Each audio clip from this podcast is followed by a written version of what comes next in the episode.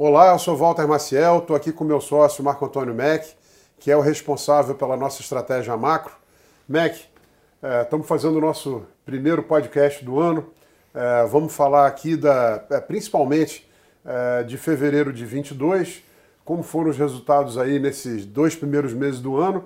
Mas eu acho que também a gente tem um monte de mudanças de cenário, guerra acontecendo. Acho que tem uma oportunidade aqui da gente falar para os nossos investidores sobre é, como a gente está vendo o cenário, quais são os riscos e oportunidades. Tem bastante conteúdo, né?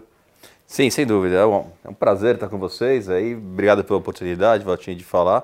Realmente, a gente teve aí um primeiro bimestre que foi acabou sendo um bimestre bom para a gente, mas o cenário realmente mudou com o advento da, da guerra, do, do problema geopolítico que a gente está vendo lá na, na Rússia e na Ucrânia.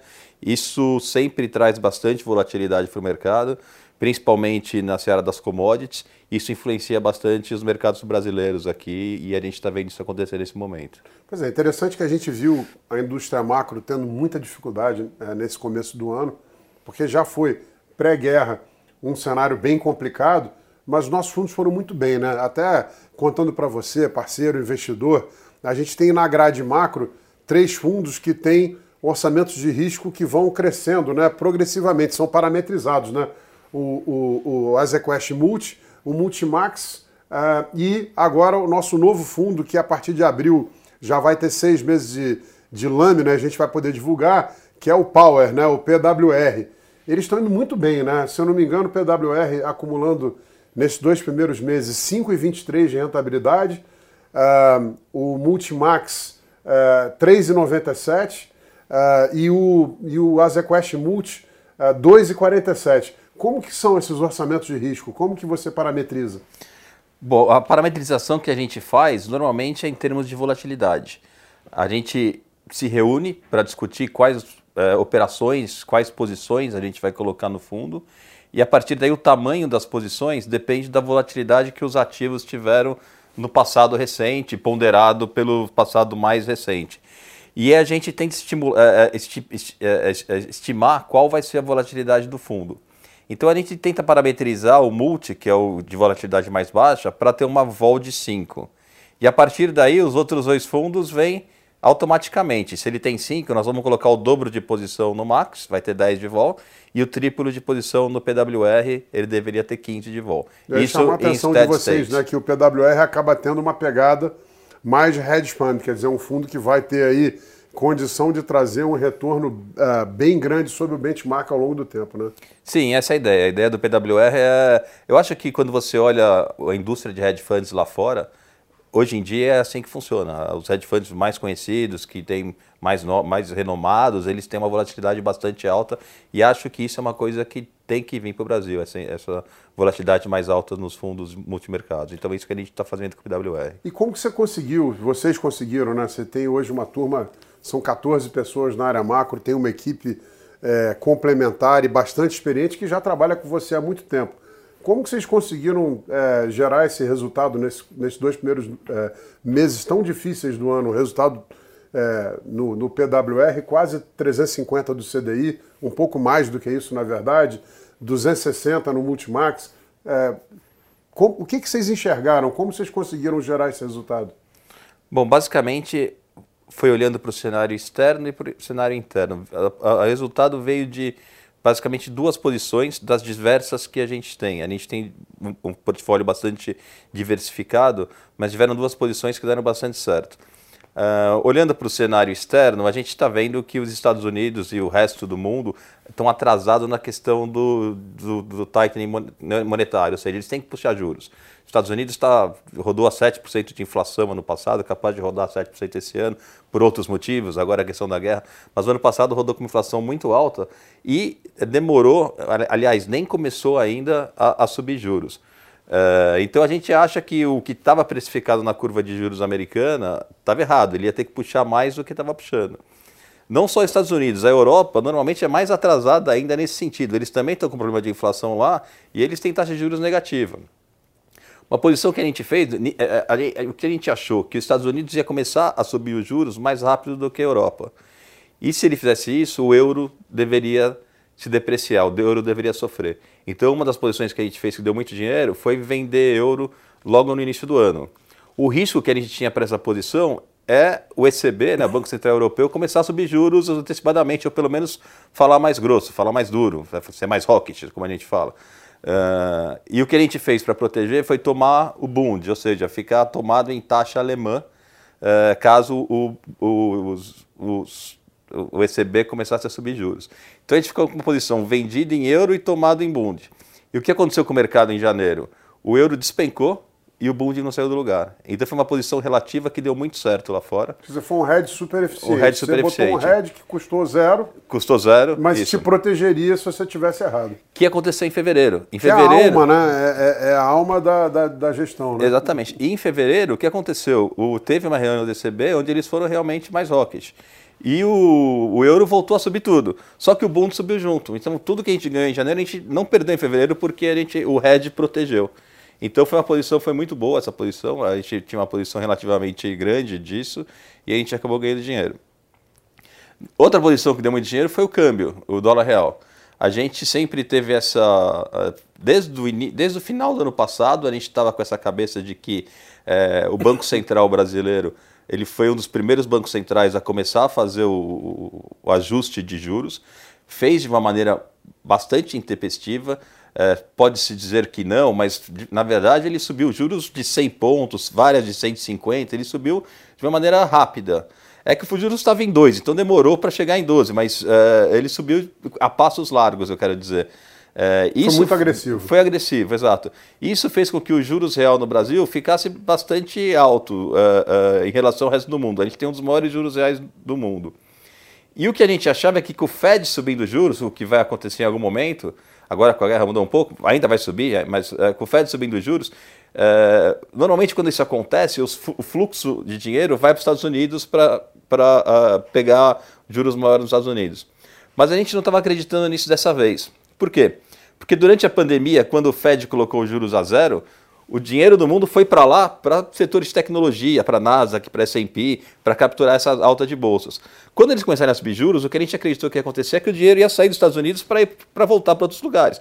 Não dá para o dinheiro migrar sempre para um lugar. Quando eles baixam os juros, vai para lá, quando sobe os juros, vai para lá. A gente não acreditava nisso. A gente Até acreditava... porque a bolsa lá está no maior múltiplo de todos Isso, os tempos. Né? Exatamente. Né? Então o que a gente fez? A gente, a gente vendeu a bolsa lá, a gente ficou vendido em Nasdaq e S&P, porque a gente achava que o Fed ia subir juros, a gente ficou vendido lá. E a gente ficou vendido em dólar aqui, porque é, assim que eles começassem a subir juros lá, eu achava que ia acontecer duas coisas. Primeiro, o fluxo ia voltar um pouco para emergente. E segundo, que o esforço que o Banco Central fez para subir juros, para controlar a inflação no Brasil, não é suficiente para controlar a inflação de energia, por exemplo, de petróleo ou de industrializados. O Banco Central não consegue lutar contra isso. Mas se todos os bancos do mundo começam a subir juros, algum efeito tem sobre esse setor. E se tem efeito sobre esse setor, a inflação aqui no Brasil deveria cair ainda mais e nosso juros real ficar ainda maior. Porque você vai desaquecer a economia global Isso. e você começa a ter a economia global desinflacionando Des... também para o Brasil, né? Isso ajudaria a inflação no Brasil. E com a gente com juros altos e com inflação mais baixa, o juros real ficaria ainda maior, o que é excelente para o câmbio. Então a gente fez uma posição vendida em câmbio, a gente sabe que é um ano eleitoral e isso é bastante arriscado. Como hedge, a gente vendeu bolsa junto. Então a gente ficou vendendo em câmbio e bolsa. E vender bolsa no cenário desse não é ruim também, porque o, o carry da, da, da, venda da bolsa é bastante alto. A bolsa tem que subir 12% no ano para ficar no zero a zero, dado os juros que a gente tem. Então a gente vendeu os dois. Mas durante o mês de janeiro a gente começou a perceber esse fluxo de estrangeiro vindo para o Brasil. A gente zerou essa ponta da bolsa, ficamos errados e ficamos só vendendo em câmbio. Então deu muito certo, porque a gente ganhou na, na, queda do câmbio, ganhou na queda das bolsas americanas e ganhou na queda do euro. Foram esses três movimentos que fez com que a gente tivesse uma performance boa no primeiro bimestre do ano. Não, parabéns, sensacional. Agora eu acho que a gente deveria aproveitar ó, o resto do tempo que a gente tem é, para conversar um pouco aí com. É, mostrar um pouco para os nossos investidores como é que a gente está vendo o mundo, porque o Putin resolveu invadir é, a Ucrânia, né? Sim. Como é que isso, na tua cabeça, muda o cenário? Que riscos e oportunidades a gente tem? E o que, que a gente está fazendo para é, continuar trazendo rentabilidade nessa nova configuração? É, assim, no dia que o, a Rússia invadiu a Ucrânia, no mesmo dia a gente diminuiu todas as posições Porque a primeira coisa a se fazer num cenário como esse é saber que vai ter volatilidade. E é difícil capturar é, o timing das coisas quando você tem uma guerra. E foi o que aconteceu. Se você olhar o S&P e o Nasdaq, por exemplo, teve dia de variação de menos 3 para mais 3%. E, assim, sendo que nada estava acontecendo. Então, são, no começo, o melhor é ficar com as posições menores. Mas, com o tempo, o que a gente vai entendendo, a minha impressão, pelo menos, do que vai acontecer, é de que nós vamos ter commodities mais altas. A gente já está vendo o preço do petróleo bastante alto. Uh, isso vai fazer com que você tenha uma inflação de curto prazo, mas um desaquecimento global no médio e longo prazo. Isso deveria fazer as curvas de juros fletarem uh, no mundo inteiro. Inflação agora e, uh, e, e economia, atividade mais baixa no, no, no longo prazo. Você está dizendo o... o seguinte, quer dizer, se, se, se por um lado os preços agora de commodities, principalmente de energia, de óleo, sobem muito, isso deve pressionar a inflação no curto prazo, mas a gente sabe que esse aumento de preço tão forte assim vai ter um efeito recessivo lá para frente. Então você tende a ter menor crescimento, né? Exatamente, tende a ter menor crescimento. Agora, para o Brasil, eu queria desmembrar isso em duas coisas. Primeiro, que eu acho que para o câmbio isso não é ruim. Commodities para cima, é, para o Brasil isso é excelente. Eu acho que o câmbio é o que a gente vende, né? É o que a gente vende. A gente vai continuar com juros altos. Então, eu acho que é, para o real em si isso é, é bom. Agora, um problema que a gente está vendo no Brasil e que acho que a gente tem que discutir é a questão fiscal. Porque com a alta do preço do petróleo, a, a grande discussão que se está tendo nesse momento é o preço da gasolina. Ontem mesmo a gente viu a Petrobras subindo o preço do, do, da gasolina para pro, os postos em 18%. E talvez o governo saia com alguma reação. Para acontecer isso que você está falando, de ter um desaquecimento lá na frente, é, você não pode fazer com que a demanda pela gasolina continue igual. A demanda tem que cair. Se a demanda não cair, não tem como o preço cair, não tem como a gente.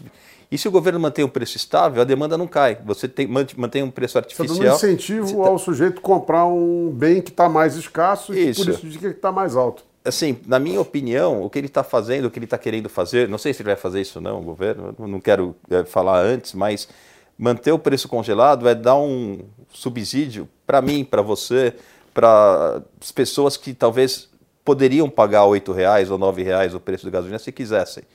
É, isso é ruim. É, eu não preciso desse subsídio. Quem precisa são as pessoas que realmente que não têm renda. Então é muito melhor, na minha opinião, você pegar os royalties ou pegar os dividendos que o governo recebe da Petrobras e fazer um programa social do que você simplesmente é, congelar o preço e fazer um programa social para quem não precisa. Você Até tem que, é muito mais que, regressivo. Né? É muito mais regressivo. Você tem que desaquecer a demanda. Você não pode deixar que a demanda continuar igual. Quando o preço sobe, a demanda tem que diminuir realmente. E, então, e olhando para esse quadro, o que, que você acha que. O que, que vocês estão fazendo? O que, que os fundos hoje têm de posição? Então, no, no mercado uh, local, a gente tem o câmbio vendido ainda, que a gente gosta. Bolsa a gente está zerado, porque a gente acha que o fluxo do primeiro bimestre foi bastante expressivo para a Bolsa. A gente não quer ficar na frente é, mesmo achando que eleições pode trazer algum tipo de volatilidade. Uh, e nos juros é a posição que a gente mais tem, porque gente, o, mercado colocou aí um risco uh, fiscal de, dessa questão da gasolina que a gente acha que, uh, que não vai acontecer. A gente acha que o, o ontem foi um sinal de que o governo está alinhado com a Petro. alguma coisa vai vir, mas não vai vir nada que atrapalhe muito a questão fiscal é, esse ano. É isso que a gente acha. Afinal de contas, a reunião que a gente viu acontecendo aí foi com o Roberto Campos, com o Paulo Guedes e com o Ciro Nogueira. Então, acho que dali deve sair alguma coisa que não seja tão ruim para o fiscal. E eu, eu, acho que o, o, o, a gente não precisa de juros muito mais altos para combater essa inflação que teoricamente é temporária. Essa é teoricamente é temporária, essa da, da, da, energia. Porque quando a guerra arrefeceu, o preço de energia acaba voltando, principalmente do petróleo. O que a gente precisa, eu acho, é que os juros fiquem altos por mais tempo, para a gente combater os efeitos secundários, e não que ele tenha um pico de juros agora. Então eu acho que ele, o Banco Central pode continuar com o pace, com o que ele queria fazer, que é botar os juros ali a 12, 12,5, só que deixar mais tempo para você ancorar as expectativas mais para frente e não dar um choque de juros agora. Então a gente acredita, ainda mais com o câmbio abaixo de 5, que é o que está hoje. O câmbio hoje já está abaixo de 5. Então, nesse cenário, eu acho que os juros, que em alguns pontos da curva está projetando 13,70, eu acho que é um, um cavalo bom para estar. Tá. Até porque tudo que a gente importa está ficando mais barato, né? Exatamente. É isso aí. Com o câmbio mais para baixo, tudo que a gente pode ficando mais barato. E lá fora, a gente zerou as bolsas americanas, apesar de a gente achar que quando o Fed começar a subir juros, as bolsas vão cair, a gente zerou por conta da volatilidade que a guerra está trazendo. A gente mantém as taxas de boom de tomada, porque os juros lá caíram tudo de novo com a guerra. Só que para proteger isso, a gente vendeu o euro de novo. A gente voltou com a posição que a gente tinha no início do ano. Estamos vendidos em euro e tomado em E a Europa está apanhando barbaramente com isso. a questão do gás que depende da Rússia Exatamente. e com a guerra. O que é. a gente está vendo é uma desvalorização do euro até mais acelerada do que você esperava. Né? Exatamente. O euro ficou abaixo do, do franco suíço depois de muito tempo. Acho desde então, 2005, né? Desde 2005, é. eu acho. É. Maravilha, Mac. Obrigado. É. Mês que vem nós voltamos aí com atualizações e, de novo, né? A gente está vendo um cenário aí bastante turbulento, mas a gente enxerga nesse cenário oportunidade para é, ganhar dinheiro, né? É, sempre que tem esse tipo de é, volatilidade e, e mispricing, a gente consegue extrair valor disso. Isso aí, a gente tenta. Isso aí. Obrigado, um abraço a todos. Até a próxima.